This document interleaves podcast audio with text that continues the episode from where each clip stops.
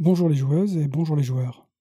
Au programme de ce mois-ci, un nouveau format, bulletin météo, des moments d'égarement, l'âge mentionné sur les boîtes de jeux de société, immaturité du loisir et enfin clap de fin. La mauvaise humeur chronique de la cariatre. 15 septembre. L'été s'enfuit lentement, les jours raccourcissent. Les nuits, heureusement, s'allongent d'autant. Les journées durent ainsi toujours 24 heures. Les astronomes y veillent. Les vacances sont loin, et la rentrée est bien là, épuisante. Moi-même, je suis un peu là, je ne vous le cache pas. Avant l'été, plein d'une ardeur juvénile qui caractérise les débutants, j'ai signé pour une nouvelle saison de podcast chez Proxy Depuis, mon grand âge m'a rattrapé et ne veut plus me lâcher. J'ai pourtant tout tenté. La fuite effrénée, le pas de côté, j'ai même changé de trottoir mais mes presque 40 ans sont toujours là et me pèsent sur les épaules. Ainsi va la vie de chroniqueur. En parlant de mon âge, j'ignore tout du vôtre. Je vous poserai bien la question, mais ça ne se fait pas. J'en suis réduit à quelques hypothèses. Je vous imagine donc à Califourchon sur vos 30 ans. Une jambe dans la vingtaine fougueuse, l'autre dans la trentaine sérieuse. Je ne prends certes pas beaucoup de risques. La passion du jeu de société varie naturellement avec l'âge. Les sociologues y veillent. L'enfance, par exemple, s'y roule sans pudeur. L'adolescence lui préfère jeux vidéo et sorties tapageuses. Le début de l'âge adulte s'y remet doucement, surtout pour l'ambiance, mais pas au point d'écouter un podcast spécialisé. Si le virus prend, c'est plutôt vers 30 ans qu'il s'installe et prend ses aises. Il fait comme chez lui, et s'approprie une étagère, puis deux, puis une armoire, bientôt une pièce. Il faut déménager. Mais le virus n'est pas dupe. Il déniche votre nouvelle adresse et sonne à la porte. Vous vous réconciliez, on vous dit cul et chemise. Le nouveau logement compte trois chambres. Le petit dernier aura enfin la sienne. La nature est bien faite. C'est au moment où l'adulte retrouve le goût du jeu de société que sa maisonnée accueille de tout jeunes adeptes, tout frais. En quelques années, les nouveau-nés acquièrent la station debout, le calcul sur les doigts et quelques notions de la langue française. Les enseignants y veillent.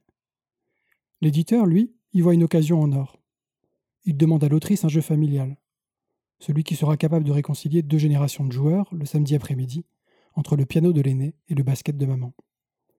Pour plaire à toute la famille, l'éditeur commande une illustration colorée et un bras naïve. L'illustrateur s'exécute, ça finit en bain de sang.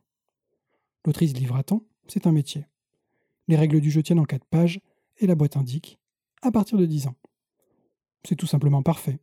10 000 exemplaires sont immédiatement commandés. Pif paf poum, les boîtes s'empilent. La boutique en a reçu une palette. Sur les rayons, le jeu trône en bonne place. Quelques semaines passent. Une passante flâne devant la vitrine. Ce soir, elle invite quelques amis à dîner. Au dessert, une tarte aux pommes, c'est de saison. Après manger, on parlera des actualités et des films à l'affiche.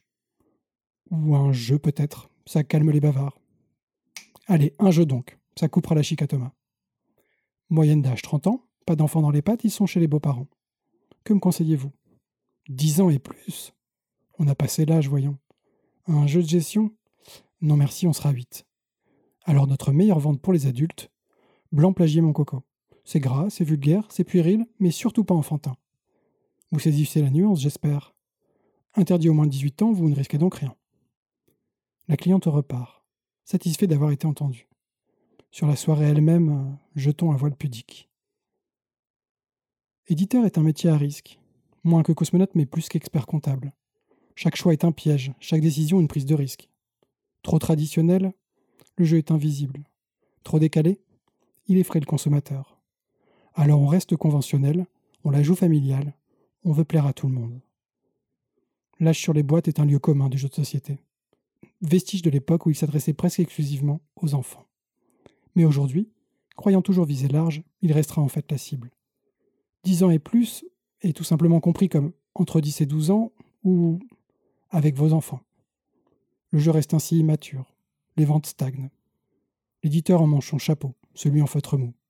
Ça le change des l'eau. Je partage sa déception. Si le jeu de société veut grandir, je crois qu'il est temps de l'imaginer davantage adulte qu'enfant. Que le secteur sociétoludique abandonne ce complexe qui le pousse à rappeler l'âge minimum de son public. Le nom du jeu, son thème, sa présentation sont amplement suffisants pour diriger les choix des amateurs. Les prescripteurs et vendeurs sont également là pour aiguiller au besoin. Chaque jeu doit assumer son audience restreinte, pour mieux la contenter. Les initiatives existent, qui osent le jeu à la fois adulte et grand public, mais sans vulgarité. Il faut les encourager, et enfin faire oublier les jeux de culture générale ou de blague grasse. Pardon, je m'énerve, mais ce n'est pas bon pour mon cœur. Si vous êtes curieux de ce qui se fait de mieux, je vous conseille Dany. Le jeu de Phil Viscaro et Antoine Bayargeau chez Grrr en est un bon exemple, qui ose se démarquer à la fois par ses mécaniques, ses thèmes et son esthétique. On voit par là qu'il faut combattre les habitudes et toujours déplaire à quelqu'un. C'est ce que j'espère avoir accompli avec cette tentative de nouvelle chronique, qui touche à sa fin. Ce n'est certes pas bien long, mais, comme je vous le disais il y a peu, je me fais vieux. Concluons rapidement. Ludofanatique et ludofanatique, le jeu est l'affaire de tous. Ne prenez pas votre tâche à la légère. Vivez vieux et jouez tout du long.